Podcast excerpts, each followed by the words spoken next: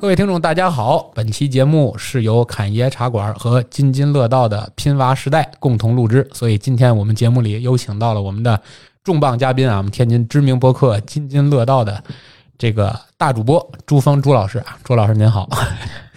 Hello，大家好，大家好啊，又跑来侃爷茶馆来做客了。哎，是的，是的，是的，这是朱老师百忙之中啊，我们也这个有一个共同话题来跟大家聊啊。我们其实要聊一期关于教育的话题啊。为什么要聊教育的话题呢？这个一会儿我们会跟大家聊。同时呢，今天啊和我们一起来录节目的还有我们频道的一位久未和大家谋面的啊，被大家呼吁了很多次的大主播啊，就是在评论区被大家说明从声音上就能听出这个人很有故事的利剑啊。利剑来跟大家来打个招呼。哎，听众们、朋友们，大家好，我是利剑。今天是我们三个人跟大家一块儿来聊个话题啊。今天要聊的话题其实就是最近在播客上吧，算是在哎，不是播客啊，在微博上啊炒的火热的一个话题，就是也是我们天津自己 又发生了一件大事儿啊。最近天津比较火爆啊，一个天津某中学啊，一个老师在这个课堂上有一段儿这个。算是训斥吧，应该算是教育或者说训斥学生的一段录音被挂到了网上，然后引起了一段轩然大波啊。这个我们要从这个话题聊起。那首先，呃，我们在聊之前，先请利剑吧，帮大家简单的把这个事儿回溯一下，因为可能有我们的听众还不太了解这个事情，是吧？嗯呃，我简单的说一下，这应该是大约不到一周前吧，二月二十五号出现的这一个事儿，是吧？是啊天津的某一个中学老师在训话中这个歧视学生啊，涉嫌歧视学生，说的是呢，就是大致就是你妈妈挣多少钱，是吧？嗯啊，别怪我瞧不起你。某某同学的妈妈一年挣的比你妈妈五十年挣的钱都多，是吧？所以说呢，引起了这个轩然大波，是吧？然后呢，这个网上的评论也非常非常多。那么这个后续也是这个天津这边的教育系统啊，包括看什么政法呀、人民日报啊，都有一些评论，所以应该是近期这的一个一个热点。嗯是啊，因为之所以要录这期节目呢，因为这个事儿的发生，让我们产生了很大的一个共鸣啊。本身我跟利剑，我们之前都有过从事教育工作的一段经历吧。我比较短暂啊，李健可能当过几年的教师啊。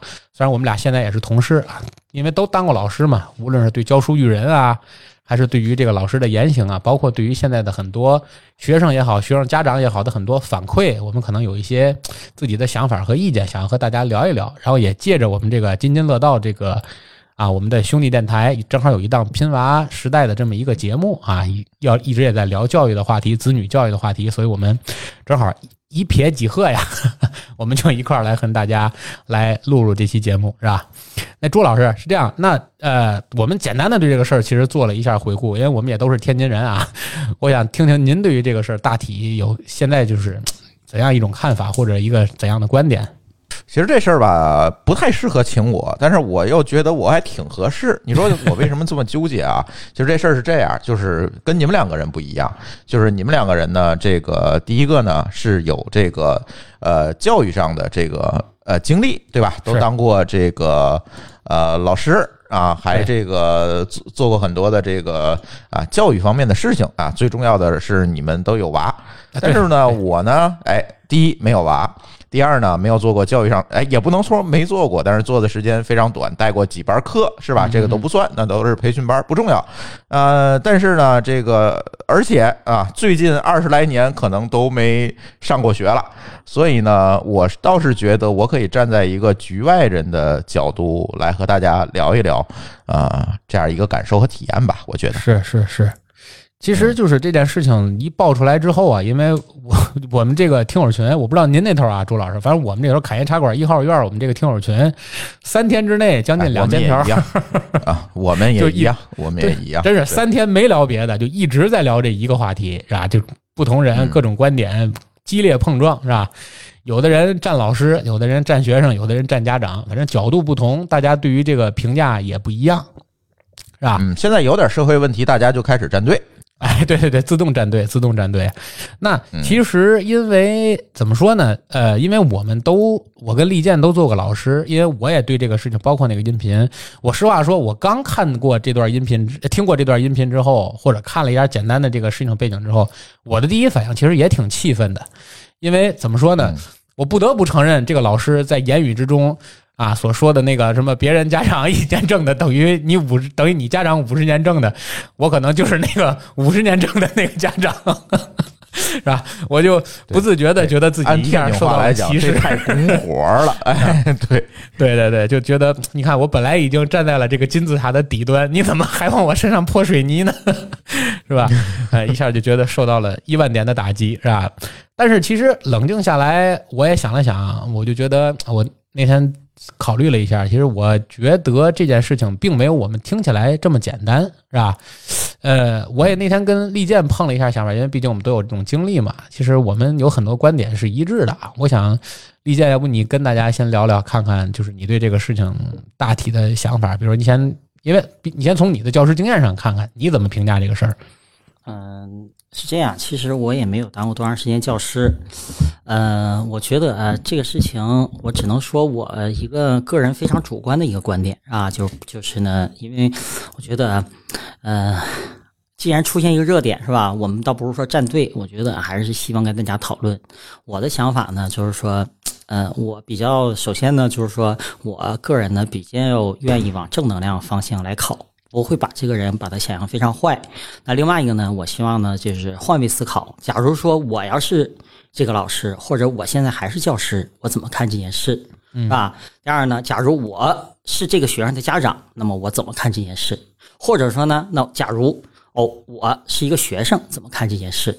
是吧？我觉得呢，我是从这么几个观这几个方面来看这件事情。是是吧？那其实说呢，比如说，嗯、作为一个一一个老师，是吧？因为我们其实后面看了一下，首先呢，就是说最开始在网上出现这个言论的时候，我们只是看了一小部分，是吧？后面陆续出现了一个这个啊、一个比较比较完整的，是吧？一个一个言论，所以说其实我们应该从前文和后后文来看，是吧？其实呢，啊，最开始大家的这个观点还是不算是太完整的，是吧？而且呢，我们看了一下这个老师，他好像也是这个优秀的这个教育工作者，是吧？也是什么被评为这个区里的最美班主任，是吧？然后呢，好好像也是的确是获得好多好多奖。作为呢，我。少有的一小段从从教经历，以及我周围的好多教师朋友来说，就是说这个老师能够获得这样的一个成绩，其实他绝对不是说哦，他是一个比如说很普通的老师，或者说呢，他是一个呃这个这个这个价值观扭曲啊，是不是不喜欢学生的这么一个老师？我觉得呢，从对，因为网上有很多人去打击这个事儿啊，说这个老师可能。因为你也知道，咱们中国有一个坏习惯，凡是攻击一个人，就一定要把他骂到底，是吧？一切都是错的，所以就很多人就包括给他编出了很多有可能是不正确的，或者是不存在的这些背景，比如说他这一切都是花钱买的，这些荣誉都是由于不正当手段获得的，等等等等，对吧？但是其实我觉得，这不妨碍他可能这些奖项是他本身通过努力获得的，对吧？也是他本身也许就是一个好老师，对吧？？因为现在比如说像说这个。这个好老师的一个评选呢，他是要成绩，是吧？要各种活动，要很多很多这个材料的，是吧？这个就要公示的。所以说呢，我觉得真的就是说，从某些方面来讲，他应该从我们作为就是说这个这个同行，是吧？或者说曾经同行，我觉得他应该算算算一个比较好的一个老师。是吧？但是呢，他这番言论是吧？这个毫无疑问，他肯定是有问题的。换个角度说，可能是价值观有问题，或者是这个这个，我觉得本身这个这就不可以这样说，因为你毕竟是一个老师，是吧？园丁嘛，嗯对对，可能说这个社会的这个价值都是这样认为的，是吧？比如说，大部分都认为，哦，这个有钱就是成功，是不是啊、这个这个他呢，这个家长的这个这个地位高，可能他的素质就高。但实际上，首先这个就有失偏颇，是不是啊？另外一个呢，就是说。像我们说哦，可能是整个这个社会都这样认为，但你也不妨碍有一部分，比如说我就想做一个普通人，我也认为做普通人很好，对不对？那你老师用这种价值观跟整个学生来说，我觉得这个就是有问题的，更甭提这个。我觉得他的言语里边，我们的确能够听到一点类似这个歧视啊，是吧？是这这种这种意味。就其实呢，比如说像这种情况下，我可以从前文后文看他说，好像是应该他在讲课的时候，这个学生在底下这个说话了，让他生气了，对不对？然后呢，导致呢，他觉得这个他他他他说了说了说了这么多话，那其实呢，就是说什么概念？就是说，嗯，这个到底有这种情况下，他该不该管？他该管。但是呢，不可以有这样的一个言论，对不对？我觉得首先不应该从他嘴说出来。其次呢，我觉得说作为一个家长，是吧？假如家长，其实呢，我们都知道，就是我们也都从孩子过来，现在也都是家长，什么概念？希望老师来管，但是呢，希望老师来公正的管，对不对？希望呢，能够一视同仁。那么从这里边，就是我们能够感觉到，哦，你老师可能是啊，你瞧不起我的孩子，你说这句话伤了，不仅伤了孩子自尊心，可能也伤了我作为家长的一个自尊心，是吧？我觉得呢，就是说，如果说客观的看，他的确是有这样一个引导，但是呢，我从另外一个角度来讲，就是说，你说这样说一个孩子，你说就就真的要把他的教师资格拿掉吗？因为是最后好像这个事儿的处理结果就是拿掉了他的教师资格，对对对，做不了老师了。哎，对对对，我觉得呢，就是说他应该他承受的，但是呢，我觉得稍微有一些重，知道吧？就是说，我觉得有点过重。换个角度说，就是说，你作为家长的时候，你有没有口不择言说自己的孩子，是吧？或者说你在你自己的单位上，你有没有这个义气，就是凭义气说话，是不是说出来话自己都觉得哦，当时是过分了，对不对？那不成啊！江湖人说这。你就是你说孩子，就我自己孩子，我说行，那别人说不行，对不对？但是你不能说，就像其咱们换位思考，我记得咱群里好像是那个我们有个群友也说，说我自己对我自己孩子，真的我看起来都比较崩溃。你作为老师看这么多孩子，的确是我觉得换位思考也挺不容易的，总得有个情绪的宣泄点，对吧？对对。我但是从他的音频里应该也能明显的听出，他当时确实也是有点失控了。对对对，确实有点失控了啊！说出了这样的话。你难免你，如果我们抛开语境，单说从那一段话上看，肯定会觉得，呃，过分了，或者是作为一个老师来讲，说出这样的言语有失你教师的身份，嗯，对，对吧？会起到一个不好的作用，是吧？哎，朱老师，那您这边从您最近获得的信息看，包括您自己的观点，您觉得怎么看待这个事儿？说实话啊，你所谓的获取到信息，其实就是一个一分多钟的一个所谓三分多钟的一个完全版。嗯，呃，但是即便是从三分多钟的完全版里面，咱也没有办法听出来这件事情的上下文前后果到底是什么。对，只能说客观的说，我们从这个音频里面能听出来，这个老师刚才你们也说到了，情绪失控，炸毛了，嗯，对吧？对，这个我们是肯定能听出来的。但是问题是在于，就刚才李强你也说到了，是吧？我们在单位对领导啊，对同事也有炸毛的时候。我经常但是呢，哎，对，李炸毛是吧？对对，我经常炸毛。但是呢，问题是我们这个事儿呢，可能在不同的场合下对人的要求，可能我觉得不应该是一样的。嗯，对吧？你对同事啊，你对你自己家孩子啊，是一种要求，对吧？嗯。但是呢，你作为一个老师，对着下面啊这一个班里三四十人，甚至更多，现在一个班多少人不知道了啊，甚至更多的这个孩子，未成年的孩子，你说的这一番话，会给会给孩子的心理带来什么样的影响？嗯。我觉得首先是要考虑这个问题，所谓的这个师德问题。你为什么作为一个老师，我就要对你的道德有更高的要求？就在于此，因为你下面都是无论从年龄资历上，还是从社会阅历上，都不如你的小孩子。那这个时候呢，往往作为教师来讲，天然的会产生，任何人都是，谁也不是神人，谁也不是神仙，是吧？任何一个人来讲，都会。在从事这个职业长时间从事这种职业之后，可能会有一些优越优越感在里面，对吧？我们也像大家下面的这些学生，尤其还有很多皮调皮捣蛋、不听话的学生，像这次可能就是因为上课说话嘛，这这个原因嘛，对吧？这个时候你很难说能够一以贯之的控制自己的情绪，我觉得这挺难的。任何人都不是神仙，但是这个事情说回来，你作为老师。就是要控制自己言行，就是要对你的道德有更高标准的要求。甚至说他说的这个话里面，作为家长哈，如果我们换位思考的话，作为家长，如果我这个一年的工资可能还不如人家五五十年这呃人我这五十年工资还不如人一年。朱老师，你不能以你自己算，你是那个一年挣我们五十年的。不不不，没有没有没有没有，对对对，一不小心说了实话，一不小心凡尔赛了。对啊，作为作为作为这种家长，我觉得确实心里不会很舒服，对吧？是。那回到这个我们小时候上学的时候，我觉得说话更重的老师还有。对吧？这个我们要回到二十年前、三十年前，那老师说话更口无遮拦。对，嗯，但是为什么这些年我们有了更高的要求？我觉得这个事情我们可以，就是二位也做过老师啊，我们可能啊可以展开的去探讨一下问题。是是是，这几年为什么对老师的师德要求越来越高了？是学生们的承受力低了，还是说我们这就是一个社会上社会的教育的一个大的方向呢？对吧？其实，反为什么这件事情，我们既然聊到这儿了，就把它升华一下啊？为什么我们会这么多人去关注这样一个事情？一个一分多钟的音频，或者一个三分多钟的视频音频，会让我们大家产生了这么大的共鸣？其实这里其实突然暴露出了一个核心问题，是它反映出了我们家长，或者是现在这社会中，尤其我们这些带娃的人，对吧？对于孩子的教育，对于孩子未来。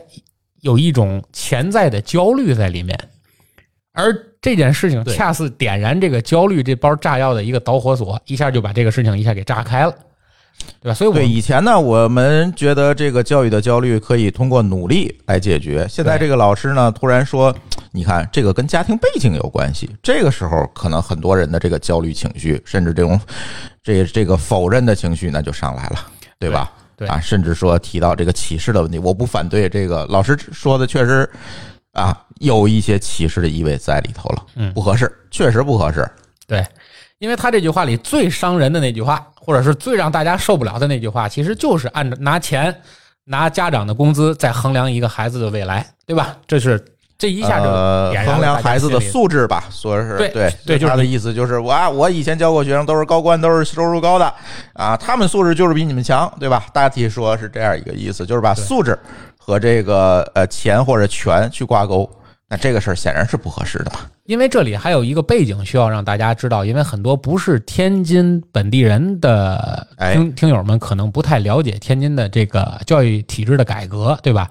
这个利剑，你可以帮大家介绍一下，就是关于这个事情为什么就是隐藏的，他这个很多人可能需要要知道这个摇号的事情，对吧？对对对，就是最近几年，为了体现，其实不光呃天津、北京可能也是，是吧？它这个教育的公平性，所以说呢，就是说，嗯，要要摇号，所以说很多的这个重点校啊，就是他会。的确会接到很多的这个摇过来的，就是普通校的，是吧？甚至呢，可能是这个成绩特别差的孩子。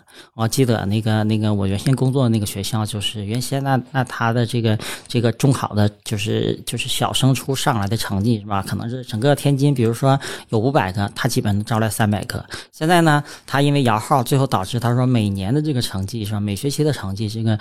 都有这个这个，比如说数学成绩是个位数的，就不到十分的啊。所以说呢，他可能的确就是说，这个老师他之前可能因为他好像是那个那个区的比较好的一个学校，是吧？但是因为现在摇号呢，所以说来了一些可能是普通校的孩子，进而呢说他对这些孩子，可能孩子的这个标这个这个这个水平不一样了，可是他的还按原先的标准来要求，是不是？所以说呢，他对于这个课堂的这个把控，可能跟原先也不一样了。对，就是体现了一种我们家长所谓的焦虑是什么呢？就是原先可能我只是，虽然我这辈能力差，或者我这一辈呢，可能当年我学习不太努力，或者由于我所谓命运不佳，对吧？时运不济，命途多舛，导致我不成功。我原本以为可以指着我的孩子，他努力。我把我所有的希望寄托在孩子身上，所谓的不让我的孩子输在起跑线上，对吧？能够让他不被我连累，来让我内心深处没有这么大的愧疚感给下一代。但是结果呢？突然间有一声炸雷，告诉你，你有对你做不到，对吧？哎，你做不到。嗯，你你欠的债还得让你孩子背。对吧？你永远不可能通过你的努力让你的孩子和人家的孩子在一个起跑线上，甚至于你这个都不是一个可，都已经不是起跑线的问题了，你们都不在一个省，对吧？人家都已经跑走好远好远了，你这还没起步呢，是这个概念了。所以我觉得这一下就把大家内心深处的焦虑全都给炸出来了。对，我记得我们这个、这个这个事情出来以后，我们的群最近几天非常非常热闹，是吧？每天都是上千条这个讨论，对，可见大家对这个事情真的都感同身受，而且呢，也能看到，就是说，按理说呀，就是说，嗯、这个这个，比如说这个摇号是吧？这个没有学区房啊什么之类的，其实呢是。感觉是给大家提供更多的这个公平性，是吧？嗯。可是呢，我发现就是讨论到最后，很多人都说，哦，其实应该这个有这个，比如说要分好班差班，应该应该把这个孩子按照以前的那种。反而呢，我感觉这个绕了一圈，好像很多又希望回到原点了，是吧？这种。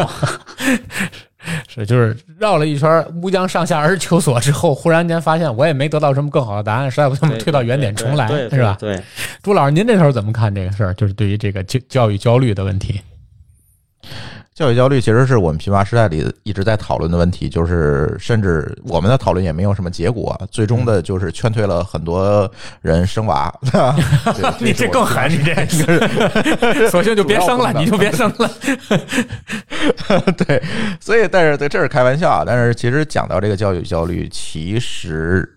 在于刚才李想你提到了，就是很多家长其实，在自己这个的这个青年时代，可能呢，呃，没有太多努力，希望把下呃下一波的努力呢，我这个哎升个小号重练，对吧？希望把这个未来的寄托呢，都寄托在孩子的身上，这是一类焦虑。但是还有一类焦虑，其实更要命，嗯，是自己通过努力已经实现了阶级的跃迁。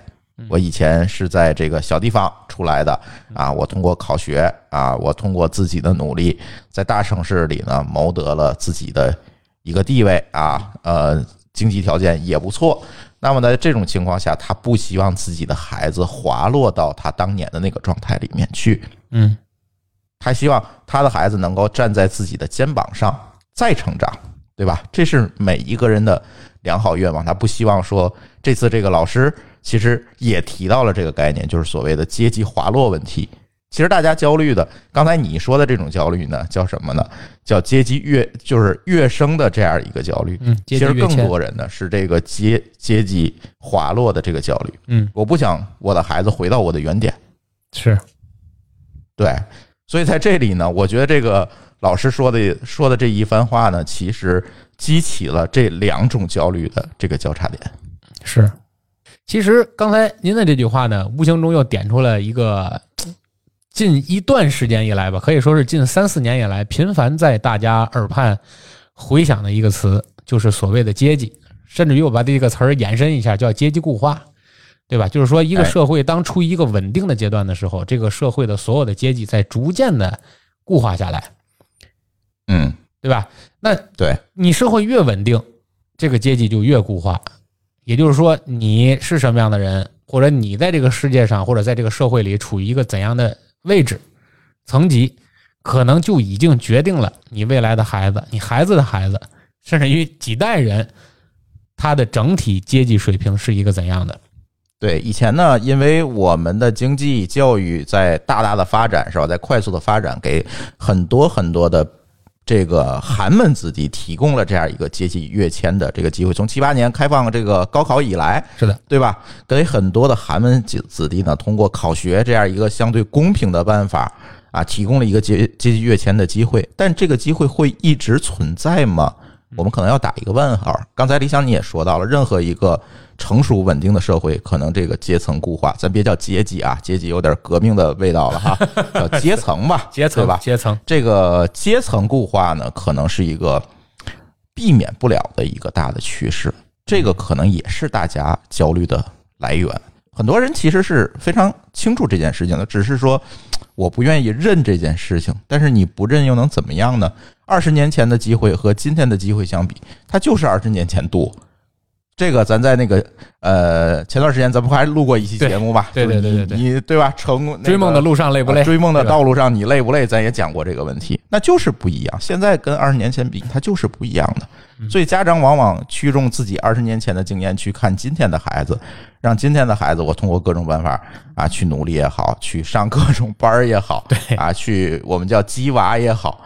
但是能够实现你当年的那样一个阶级阶级跃迁之路吗？阶层跃迁之路吗？我觉得这个要打一个问号，咱不能说没有，但是我总觉得这样的机会可能会越来越窄。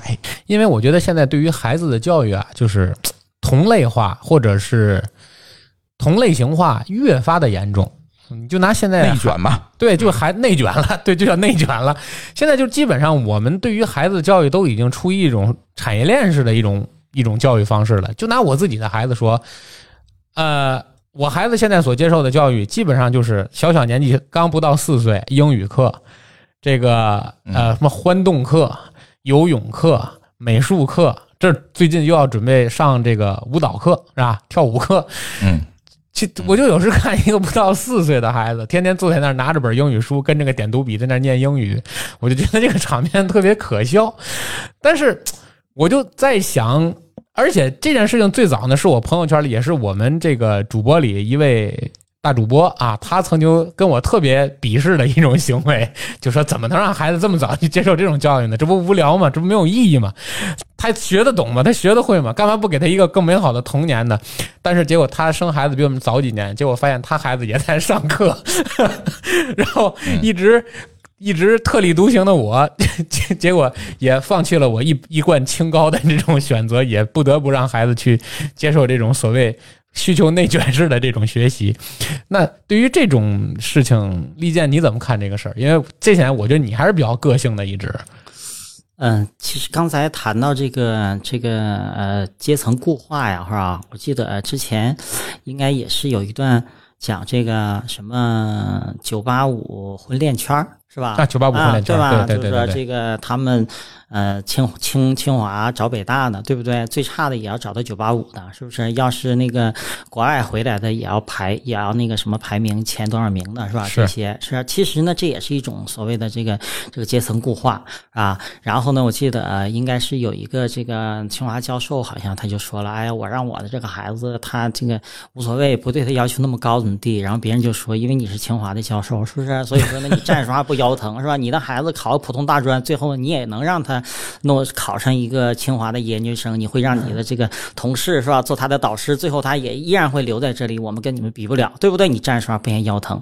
其实这有一个比喻呢，就是说好像是呃这个这个追赶公交车，对不对？就公交车上没有这个已经挤不进去人了，但是还有人往上挤，挤上去他就说没有地儿了，上不来人了，对不对？对上去的人希望呢这个不要再上人了，底下人需要上去。那如果说这个这个这个。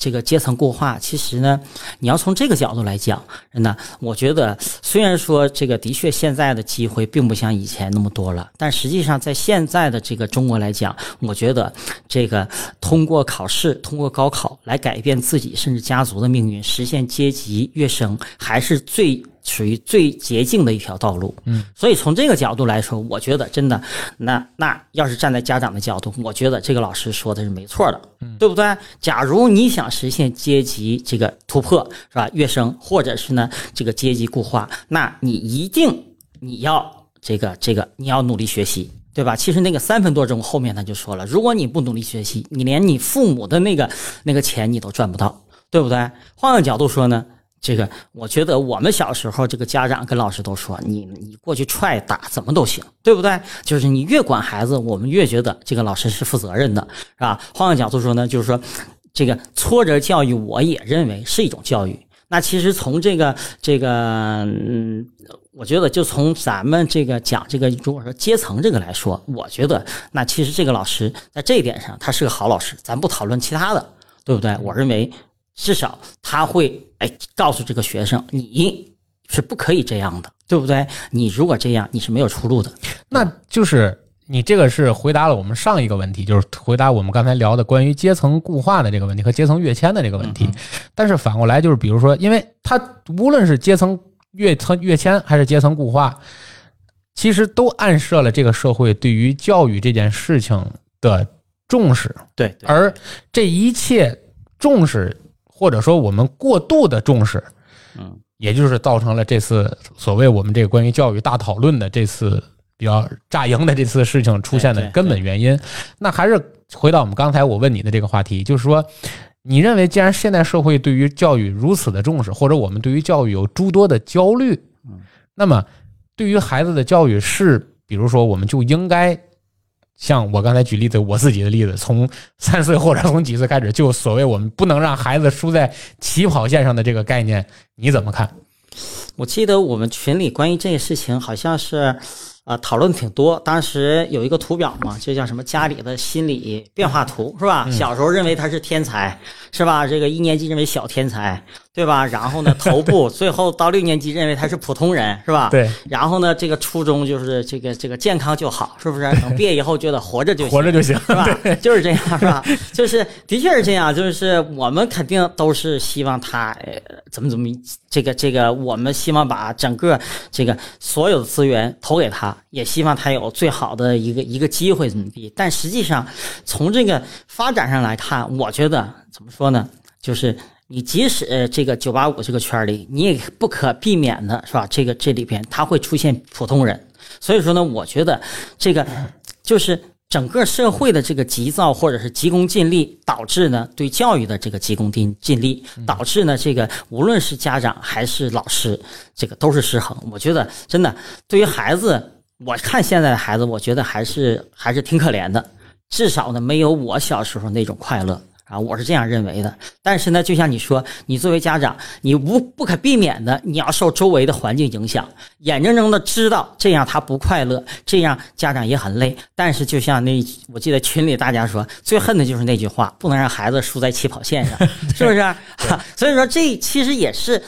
怎么说呢？我们家长的一种矛盾心理，也是这个社会的这个矛盾心理，是吧？我觉得就像这个这李佳你说的，就好像是这个，至少在这个问题上，好像是病了，这个社会病了。嗯，朱老师，您对于起跑线这个观点怎么看？我特别想听听你的意见。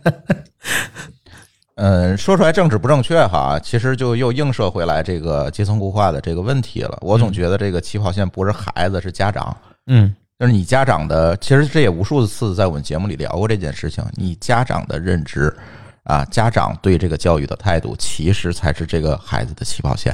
嗯，我们不要看表象，去考报了什么班儿你学英语，他学小提琴，这都不重要。其实重要的是在于说，家长通过这些表象的东西，为孩子提供了什么？嗯，为提孩子提供了一个什么样的基础？嗯，对吧？啊，当然我没有娃，我这个在这上呢，这个发言权不大。但是呢，嗯，可以分享一个我观察到的现象。嗯，呃，以前呢，我们总说这个家里有钱的孩子呀，有一个标签叫纨绔子弟，是吧？现在也有不打乱闹，不听话，现在也有这标签啊。现在啊，现在呢也有这个标签，但是实际怎么样呢？那我实际看到的现象确实是。家庭条件相对丰厚，家里人的孩子，现在家里对这个学习的重视往往会更高。嗯，这个其实有一点为这个老师的这个发言背书，但是我仍然要说，这个老师的发言在那个场合下他不应该这么说。嗯，但是观察到的一个实际情况，他现在就他就是这样，这是一个客观的事实。而家庭条件相对来讲。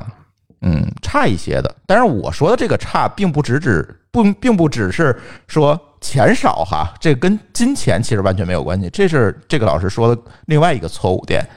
所谓的差，就是说这个家长的认知，他虽然有钱，他有可能是土大款。对，因为这个在这个世界，就尤其在现在的中国社会，金钱或者资本的聚集，不见得他没法去衡量，根据他的水平和能力来聚集的，对吧？对，有的人是靠运气挣钱，这又回到咱那期节目了，对吧？那这些家里人的孩子，相对来讲，可能胡打乱闹的确实是多一点儿。所以这个事情是怎么样子呢？哎，这个家长可能会通过当年自己的努力，从这个小地方考上来啊，实现了这个阶层的跃迁。他知道孩子必须要努力，他对孩子的教育就是紧。但另外一部分，这个哎，所谓的这种土豪们的呃孩子们呢，咱不用钱去衡量，但是确实是对教育家里没有像我们想象当中的这么重视，这也是一个现实客观存在的一个情况。嗯，我不知道二位能不能同意我这个观察。朱老师说的那个啊，有的可能机会好，运气好；有的可能并不是这个机会好，运气好，这还属于不错的。还有一些非法所得，是吧？这个不是正常来的。嗯我记得那个十多年前有一个电影《天下无贼》，是吧？刘德华就说过：“难道开开好车车的就一定是好好人吗吗？是吧？” 嗯 所以说，真的这个现在呢，这个因为大家的这种评判标准啊、认为你你你要有钱，是不是？然后呢，你啊、要有地位怎么地？可能这个评判标准本身就是挺浮躁的，导致呢，你这个这个这个老师。可能真的那只能以这个这个类似这种普世的，或者说我们拿不上台面这个标准来说学生，是吧？其实呢，如果这个他，我觉得啊，他假如对一个学生哦，在单独辅导的时候说这句话，他是政治是是没错的，政治正确。对吧？但是你跟这么多学生你来讲这个事情，我觉得就是不，我觉得的确是欠妥的，是吧？我跟两位分享一个我自己的故事啊，这是我真实的故事，就是我高中啊，我高中有一个英语老师，呃，他属于什么？因为我们后来我们都做了老师啊，我们知道老师的工作分成两大板块，一个板块叫教书，一个板块叫育人，对吧？而一般来说呢，可能从事这个育人这块板块比较多的那个老师呢，应该是个班主，一般是这个班的班主任，对吧？他可能更关注这个班的每个学生的心灵世界，或者关注关注一下这个班里每一个学生的除了学习之外的其他方面的成长是不是正常，心理是不是健康啊？他关注的是这些东西。而同样，其他的可能我们就叫任教教任任教老师，不是这个班的班主任，对吧？有可能他是教英语的、教化学的、教物理的。这些老师呢，可能他更关注的就是他我这个学科在这个班成绩究竟怎么样，这个班这个学科啊平均分怎么样，我是不是能够完成我的 KPI 任务？是这些。那么我的那个高中的英语老师呢，其实我可以肯定的说，他在教书方面是非常优秀的。当时可能我不这么想，但是后来毕竟呃我也做了这方面的专业工作，所以我就知道他在这方面是非常非常优秀的。但是不得不说，他是一个非常严格的老师，甚至于他是一个非常严苛的老师。他对于学生的要求可能比较单一，虽然不像我们音频里的这个老师一样，他可能衡量家长的标准就是用你有没有钱，对吧？或者是你阶层是个什么阶层。但是他对学生衡量的标准很简单，就是我这个学科你学的好不好？你学得好，我就对你特别好，我就特别尊重你；你学的不好，我就各种打击你，各种讥讽你，就用你刚才话说，就是各种挫折教育你。但是其实，在这种教育之下，这个班里就产生了两种情况：一类就是有一部分学生在他的挫折教育之下，不得不去学这个学科，然后成绩确实也上来了，在中考或者高考确实也取得了不错的成绩。但是另一类学生就像我这样，就彻底的厌烦了这个学科，就是我觉得反正你反正你对我也是这样，我特别急于获得别人的认可，但是你又不认可我，还经常在这个学科在别人面前去攻击我或者丢我的面子，让我觉得在这个学科上获得的没有任何成就感，甚至更多的是挫败感。一下我就把所有的这种不良情绪都发泄在了对于这个学科的不满之上了，所以让我对这个学科就学得越来越不好，对吧？所以我觉得这就是，所以我们退到几千年前，我们孔子说为什么讲究因材施教，这是对一个老师最大的考验，就是你要了解你这个学生究竟是一个什么样的材料。你所谓的挫折教育对他来说是不是真的有用？他适不适合用挫折教育的方式进行教育？这个也很重要，对吧？但反过来，我们再说一点，就是说，回到我们刚才说的是，你说这个老师这样做对不对呢？我只能说，那要看那个学生听完这句话之后是什么反应，或者说听到这句话的到底当时有多少的学生。而这些学生是听完之后都能获得一个正向的积累，比如说像刚才利剑说的，都能获得这种正常的挫折教育，还是说就像当时在我的高中的时候，我遇到的那个老师，他说完这句话之后，彻底的挫伤了我的自尊心，或者是彻底挫伤了我对这个学科的残存的那点兴趣，导致我彻底就崩溃了。这个不好说，因为孩子的崩溃和大人的崩溃是不一样的。大人的崩溃可能你会有重建的机会，但是孩子的崩溃是在他的世界还没有完全搭建好的情况下，你把他的世界搞毁了。他重新搭建起来的时间，可能要比你一个大人搭建起来的时间要长，而付出的代价要远远大得多。因为青春的成本永远是最大的，我觉得啊是这样的，对吧？朱老师，我不知道您怎么看这个事儿。对，你是从业者，但是从一个从小在学校呃上学这么过来，没从来没有接触过这样一个教育行业的人，从学生的观点来看呢，我是觉得在这个。啊，就像你刚才说的这个因材施教的问题，我觉得很多老师其实是没有这个思想和概念的，有可能是工作压力的问题，他又不可能说了解全班的甚至全年级的这几百个学生每个人都是一个什么情况，是他可能更容易的用一种更粗暴的办法去啊，这个东西也会有一个思维惯性吧啊，反正这个办法我奏效，或者是对绝大多数人奏效，那我就用这种办法呗，对吧？但是这里就不排除可能会。打击了另外一部分学生的自信心。是的，嗯，其实我觉得，呃，就是这种挫折教育啊，可能在过去比较管用，是吧？是。现在可能的确是怎么说呢？嗯，我记得这个这个，我们当老师的时候呢，就是其实就是像您说的，这个教书和育人是两块。啊，就是说教书啊这块是挺容易用 KPI 考核的，育人这块其实挺难的，没有考核，对，没有。所以说呢，育人这块呢，而且呢，这个评判也比较难，是吧？但是从我个人的经历来看，就像你说的，就是这个如果这个老师讨人喜欢，那么我觉得这个学生学这科啊什么之类的，就是会有很大的动力，而且有很大的可能学好。那种靠高压、靠挫折、靠打击你的这种，其实会有很大的一个反弹，甚至会对孩子造成一个非常不好的一个影响啊。换个角度说，就是说我，比如说我之所以不当老师，就因为我从这个初中、高中接触了几个男老师，他们给我的这个印象，我就觉得这个，哎呀，这个这个千万不能当男老师啊，就这个。但是呢，我在我毕业以后啊，就是差不多毕业。就是这个这个中学毕业以后，嗯，差不多二十年是吧？我就一直在找我初中的一位生物老师，就是那个老师当年呢。对我特别特别好，其实就是个生物老师，是吧？一个一教了我一年，我觉得那个老师当年对我帮助特别特别大。然后呢，就是通过不同的这个场合来来来找这个老师。后来有一年是我们这个有个同学会在北京的同学会，然后说欧水我老家老家那个那个学校呢来个副校长，他他呢代表这个学校来参加这个同学会校长讲话。我说哎，这是我那个老师吗？那个问通过好多学校，最后找到这个老师了。找到这老师呢，我就非常非常开心，一直到现在。最近也有个几年了，每年我们都会打好多好多电话。就这个老师对我的影影响非常非常大。也就是说，就是说你喜欢这个老师，然后呢，进而喜欢这个学科，远比你这个打击或者是这种，嗯，甚至我们认为这个歧视什么要来好得多。所以说呢，在这个育人这个情况下，我觉得这个老师这个其实是是，我觉得做的是失败的，对，失败的，对。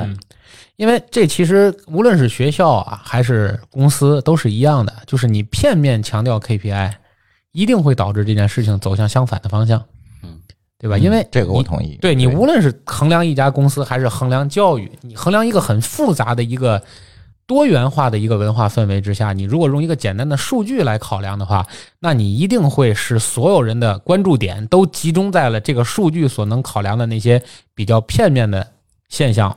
背后的那些事情，而忽略了我对这件事情的宏观把控。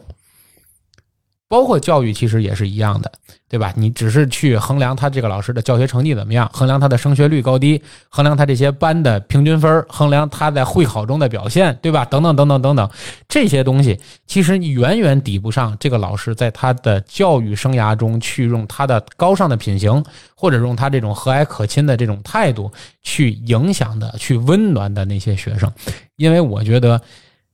因为毕竟在那个学生时代，很多学生都是无助的，因为你在家里很难获得父母对你真正的理解，尤其是叛逆期的时候，对吧？同学之间，你也可能由于这种和那种各种各样的问题吧，导致你可能在同学之间也会受到一些歧视，或者会受到一些不公正的对待、霸凌事件等等等等都会有，甚至于一些错综复杂的感情纠葛也会存在，对吧？但是在那个时代，可能对我们而言最权威的人就是老师。所以，一个权威的人能够在关键时刻对你伸出援手，或者对你在最不得意的时候的一句肯定，真的可能会改变你的一生。而这个才是我们真正需要老师来帮助我们做的事情。而这些东西往往是家长所做不到的，而也是孩子最重要、最希望获得的东西。对，如果说你像这个在物欲横流的这个社会啊，我说的有点严重。如果这个老师能给我们带来一股清流，是吧？他不用这种口气说学生，不用这种哦以以这个金钱来界定家长的成功与否，我觉得可能对于孩子的这个影响会更大。我们抛开这个事儿，我们聊一个由这个事儿引申出来的题外话。朱老师，我想问问您的观点啊，因为您毕竟是一个过来人啊。这个究竟做一个在这个社会啊，或者说在我们刚才聊一个阶层逐渐走向固化的一个稳定形态的社会，做一个普通人是不是一个好的选择？首先，你要定义一下什么叫普通人啊？嗯，多普通算普通，多不普通算不普通，这其实才是一个问题，嗯，对吧简？简单的说，就是任何一个工薪工薪阶层可以这么解说吗？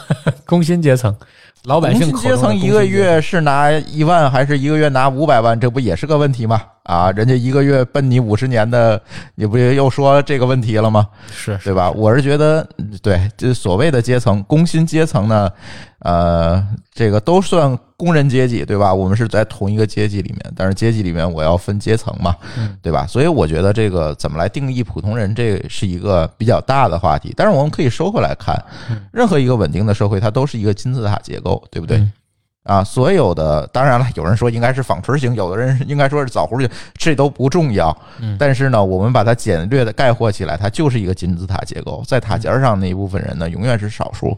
任何一个稳定的社会都是一个精英政治。我们可以概括的这么来讲，可能有很多这个朋友不太同意我这个观点啊，说这个不是啊，不应该是精精英政治，但是没有办法，现在我们看到的任何这个稳定成熟的国家，它都是一个精英政治的一个结构，那自然在这个社会里面就会有分工，对吧？那至于你是分到腰部还是 底部，那这个事情呢，我觉得并不重要，重要的是在于你能不能安于，或者是这个社会能不能让你安于自己的这样一个阶层才更重要。是所以我们的社会一定是要想尽一切的办法去稳定这样一个阶层的状态，让每一个阶层的人在这个社会当中都有存在感，都有所得，有他在这个阶层里面的乐趣所在，有他的价值所在。这才是一个正常的社会，而不是说每个人都在焦虑我如何跃升，我如何防止自己下滑，这个对吗？可能从人性来讲是对的，但是从社会意义上来讲，我觉得这里可能会存在一些悖论和问题。嗯，是这样，这这这块呢，我觉得我可能跟这个朱老师的观点略微不太一样，甚至呢，我觉得我这可能是这个，呃，也有点这个价值观不一样。但是我是这样认为的啊，就是说，嗯，在不靠暴力取得阶级跃层的这跃跃跃迁的这个情况下，我认为就是说，这个，嗯，大家都希望靠自己的这个努力呀、或者是奋斗啊，或者是各种变化来实现阶级跃迁、阶级提升，啊，反而是这个社会前进的一个动力。换个角度说呢，就是说人有欲望才是这个社会前进的动力。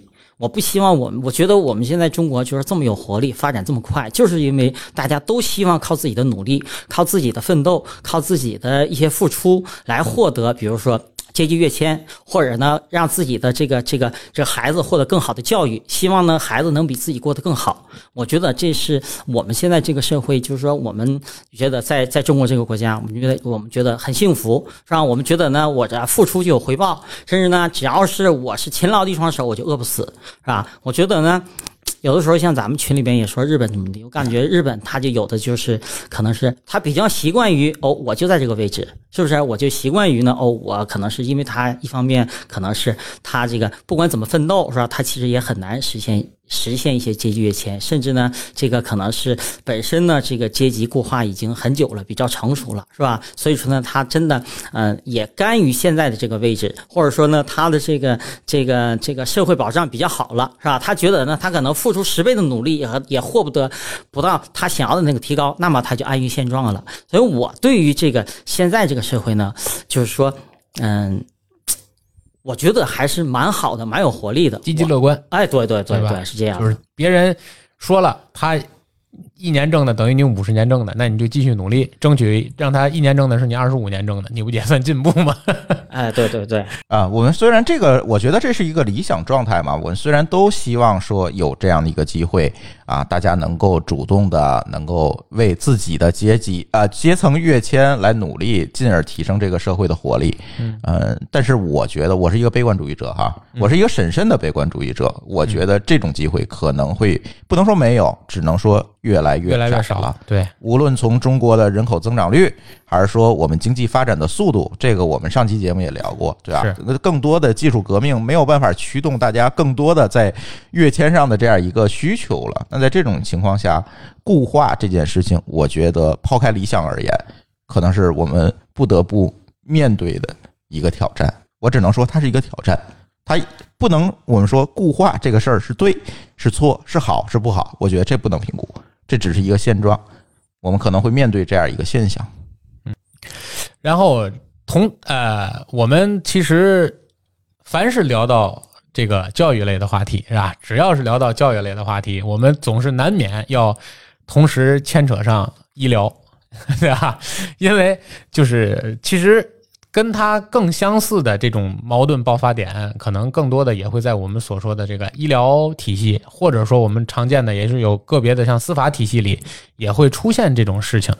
对吧？就是由于某些执法者或者某些医生啊不正当言论，或者是过激的一些言论，会引发社会的一个巨大的声讨或者一个巨大的讨论。这个事儿您怎么看，朱老师？呃，每一个行业，尤其这种所谓的呃面向广大人民群众，而且是面向广大人民群众切身利益的行业，无论是教育。也好，医疗也好，司法也好啊，甚至这个我们将来可能还会有更敏感的行业，就是养老行业，可能都会面临这样的一些问题，对吧？嗯，作为一个从业者，你什么该说，什么不该说，你真的应该把你脑子里想的那个大实话说出来吗？我觉得在那个场合，他就不该说。我们还说回这个老师说的这个事儿，第一，他拿金钱作为这个素质的标尺，这是百分之一万错误的，对，而且也是不对的。对吧？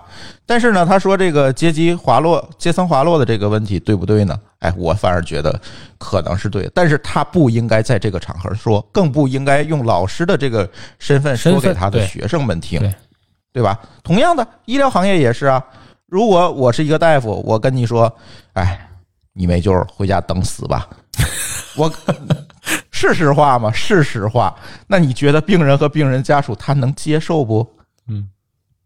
对吧？同样，从法律我就不展开了，对吧？任何的一个行业，他作为一个从业者，你面向面对的是广大人民群众的切身根本利益，就是有的话说，有的话能说，有的话不能说。更何况老师这个行业更加的敏感，你教育的是未成年人，你面对的是未成年人，你要帮助他们建立他们的世界观、人生观、价值观，对不对？那在这种情况下，你该说这个话吗？对。因为也凑巧，我身边可能这三类人也比较聚集，从事教育类的、医疗类的、司法类的，可能朋友也比较多。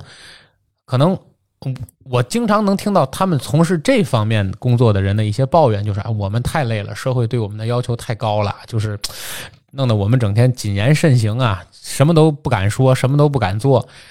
当我什么都不敢说、什么都不敢做的话，反而又出来一帮人说我懒政，对吧？说我不作为，等等等等。我常劝他们的一句话，也算规劝，其实也算是提醒吧。因为毕竟都是朋友，我这人说话也比较直。我经常会劝他们，劝他们辞职是吧？啊，不不不，我不会劝他们辞职。啊，我我我经常劝他们的一句话是什么呢？我就说，因为你所从事的这个职业和你所面对的对象相比，你们本身就是一个不平等的。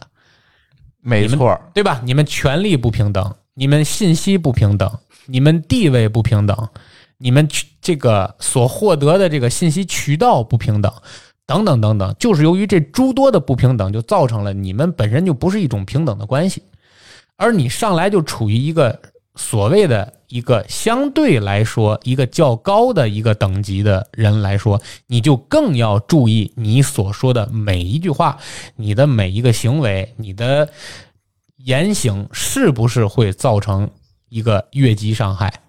因为毕竟你们之间存在这种不平等的行为，这就好像我们所说的这种降维打击，就好像我们走路，你就如果你真的要做到我不杀生，那你必须要做到我走的每一步路我都要看一下我脚底有没有蚂蚁，你就会走得很小心，这是不得已的，因为你就是在从事这类的工作，这个真的是没有办法选择，我们也不能呼吁这个社会去宽松的或者宽容的去对待。他们，因为一旦社会对于他们是处于一种绝对宽松和绝对宽容的局面，又会导致另一种局面的产生，可能会更加可怕。我觉得啊，因为我跟您差不多，可能我也是一个偏悲观主义者吧，所以我会觉得那种社会可能会更可怕。所以相对来说，让这些手握权力的人更加小心一点儿我觉得这个社会会更好。这是我的观点，我不知道您怎么看，朱老师。对，其实我是觉得很多事情你是没有办法闭着眼去不承认的，就是你没有办法装睡。我们现在面对的问题和过去几十年当中，日本也好，美国也好，这些国家面对的问题是一模一样的。因为经济发展到这样一个水平上，我们自然要面对这样的一个一些挑战和风险。嗯。但是在这个过程中，我们怎么样的在这样一个挑战和风险里面找到自己的位置？我们怎么样找到自己的价值所在？我们怎么获得自己该获得的保障？这个才是我们要拿出来讨论的问题。当然，这个话扯得有点远，可能从这个老师的这个言辞里面，我们分析不出这么多事情来。嗯，但是如果我们展开来看，我们去看教育啊，通过教育，我们再看未来，那就是这样一个。客观存在的一个挑战和风险。那其实，呃，因为沾了这类话题，我们可能永远无法在我们的节目中能够给大家一个明确的答复，就是应该怎样或者什么是对。这个都是通过我们的讨论展现不同的观点，让大家自己去找寻您更愿意相信的那一点。但是借助这个话题，其实我们还有一个小话题啊，可能跟这个我们的主线话题偏离的比较远啊。但是我非常想在这期节目里要聊一聊。就是这又一次，这又是微博上 突然间出现的一个和天津有关的话题，我就特别想知道为什么有这么多的人在关注天津的不良信息。啊，这个话题咱可以线下讨论，我就不能在节目里公开说了，只能告诉大家这背后是有操作的哈，嗯，是吧？我觉得，因为我我我我是必须，因为虽然我不了解这么多事情啊，但我知道您肯定知道比我更多的一些内幕信息，但是我真的想替天津人说句话：第一，天津有很多好人。天津，因为最近我真的关于天津的不良信息看的太多了，就是从疫情时期开始，就是怎么说，就拿上海和天津比，对吧？怎么着都是上海好，天津不好；上海好，天津不好。其实我就在说，你无非就是一个观点的问题，和你一个断章取义的问题，就是你你看你站在什么角度上去看同样的一个政策提出，或者你站在一个什么样的角度上提出，对吧？就是。总是觉得有很多人在刻意的伤害我的故乡，所以在这里我必须要替在节目里替我的故乡来鸣一次不平。就是虽然天津有天津自己存在的一些固有问题，但是我不得不说，我还是挺喜欢这个城市的。它的温婉啊，它的幽默，它的快乐，它很多地方其实。很不像一个北方城市，又很像一个北方城市，对吧？李李健，我觉得你作为一个外地人，可能对这个更有感受。你本身不是天津祖籍，但是你都在天津生活了这么长的时间，对吧？你可能跟我跟朱老师看法对也也有些不一样的地方，你可以说说。嗯，你提这个话题，我忽然间想起来，也是最近另外一个热点，就是达叔啊，就是达叔呢，他甘愿做配角。啊，嗯，然后呢，他呢有自己的小算盘，是吧？甚至是呢有一些自私自利，是吧？但是呢，不妨碍我们喜欢他、纪念他。所以其实对天津呢，这有点不太相干。但我的感觉就是，真的天津 这个城市挺接地气的，天津人挺容易满足的，天津善良的人挺多的，热心的人挺多的。这个城市不排外，这个城市挺宽容，是吧？那这个城市呢，其实也有许多别的城市没有的那种自嘲，啊，他可能说天津比别人说的还狠，啊，甚至呢，别人说天津不好，他也不愿意跟争辩。所以我觉得，真的天津有它可爱的地方，天津呢也有它包容的地方，啊，这个虽然我不是土生土长的这个天津人，但是呢，并不妨碍我喜欢这个城市，啊，也并不妨碍，就是说这个这个，啊，我也是跟你一个观点，就是说，我觉得呃，真的至至少这几年，好像对天津的这个。不好，这个言论稍微有点多，对，是吧？对对，尤其是可能会对很多不了解天津的人，让他对这个城市产生了一种很不良的一种感觉，对吧？我觉得在这里必须要为我自己的故乡鸣个不平啊！这个大家呢，我觉得也不必要焦虑和疑惑，是吧？我可以给大家大概的讲一讲，呃，人家这么多城市要搞什么网红城市啊，要搞什么这个。呃，业绩是吧？那你以为投给公关公司这大笔的钱，只是用来给自己墙上刷白粉的吗？是。那既自自然这个钱也要给别人脸上刷黑漆啊，对对吧？大家没必要从媒体上看到的东西呢，永远是媒体想让你看到的东西。嗯。啊，没有必要纠结这个事儿。呃，希望呢，这个有机会、有条件的朋友们来天津看看，对吧？跟大家聊一聊。今年我这都已经忽悠十来个人来天津落户买房了，大家也觉得都挺好的。天津没有那个那个什么博什么呼上说的这么不堪啊，对吧？什么博什么呼，你直接说了不就得了吗？不能点名，不能点名，是吧？嗯，是的，是的。呃，是这样。今天其实聊到这里呢，我们最后也算跑了个小题儿啊。因为也毕竟这件事，因为我这件为什么我要说这句话，是我在这件事情在发酵的同时，在评论区里看到了太多脱离了这件事情，又开始疯狂的攻击天津的这种啊，这种事情都是发生在天津人身上，这个那个，哎呀，真是。你仔细你仔细看评论那些号，只有一个特点。呃，没有什么发言，没有什么过多的关注，然后呢，这个导向性非常强，一看就是这些公关公司养的小号，不不足挂齿啊啊，不足挂齿，是是是，所以说希望大家也不要被他们的言论误导啊。这是我们呢，其实也是用了一期节目的时间啊，正好一个小时啊。来跟大家就这个事情聊了聊我们自己的观点和我们的一些看法，对吧？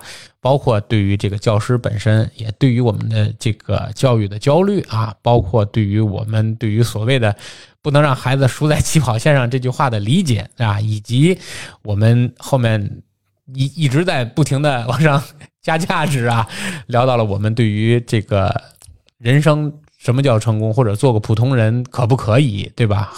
的这些概念啊，都融进了这期节目里。虽然这个论点看起来呢，可能有点东一榔头西一炕子啊，聊的比较散，没有一个特别明确的一个主题啊，延伸下来。但是这也是我们想跟大家所呈现的一个观点，在就是任何一个社会话题爆发出来的时候，都需要多元的去看待啊。也希望大家能够冷静的去处理我们所看到的任何一个社会现象的发生。啊，不要一味的去跟风啊！别人骂我也跟着骂，或者别人夸我也跟着夸，对吧？冷静下来去想想，它背后到底是什么？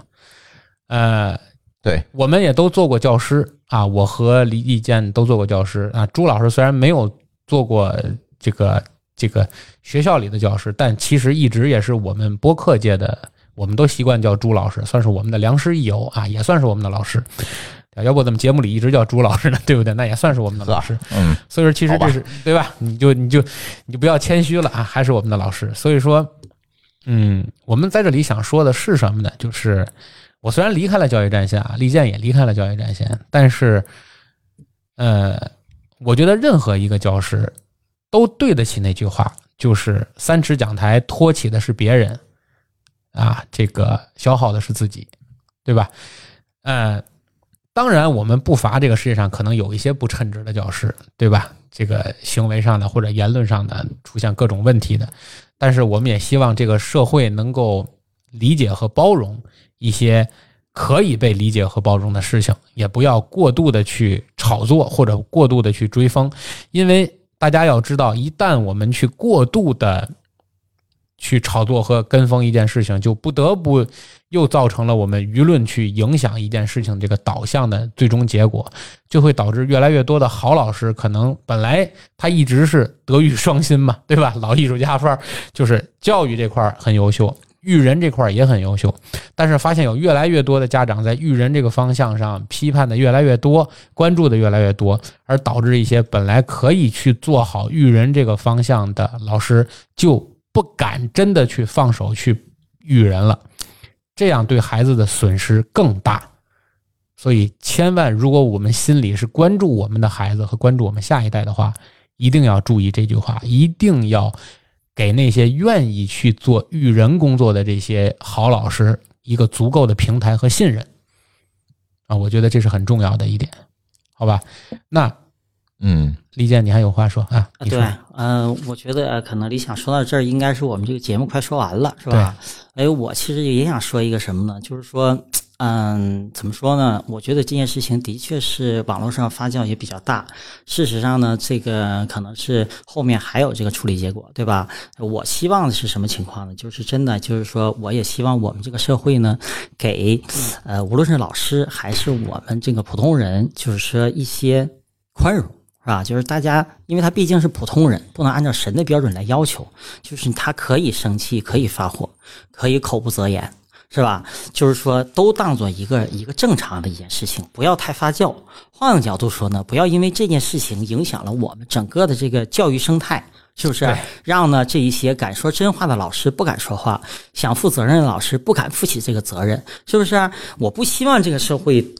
因为这个事情多了很多这个假模假样的这个道德君子，少了很多这个真情实感的这个性情中人，是吧？换个角度说呢，就是这件事情，其实我觉得，呃，呃，一方面呢，这是个热点；另一方面，我觉得呢，就是说，无论是你我还是钟老师，我们仅代表我们自己的观点，就是说呢，可能是跟大家想象的有一些不一样。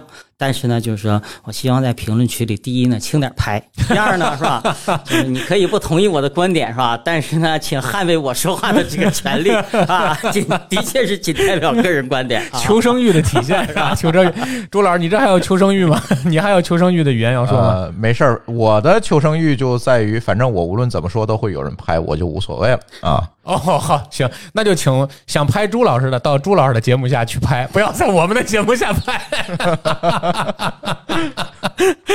呃，好，那时间关系啊，我们这期节目就跟大家聊到这儿。如果大家有希望呃跟我们继续来讨论的，可以到我们节目下方的评论区来留言啊，我们欢迎和大家讨论。如果大家有更多的想和我们交流的话，也可以在我们的公众号啊搜索呃津津乐道，搜索侃爷茶馆来寻觅我们这两家啊一直在紧密合作的这个博客。好吧，那么这里就是人走茶不凉，客来酒留香的侃爷茶馆。这期节目就到这里，谢谢朱老师来做客，也谢谢啊我们的大主播李健的时间，谢谢各位观众的收听啊，这期节目再见了，谢谢，再见，嗯再见。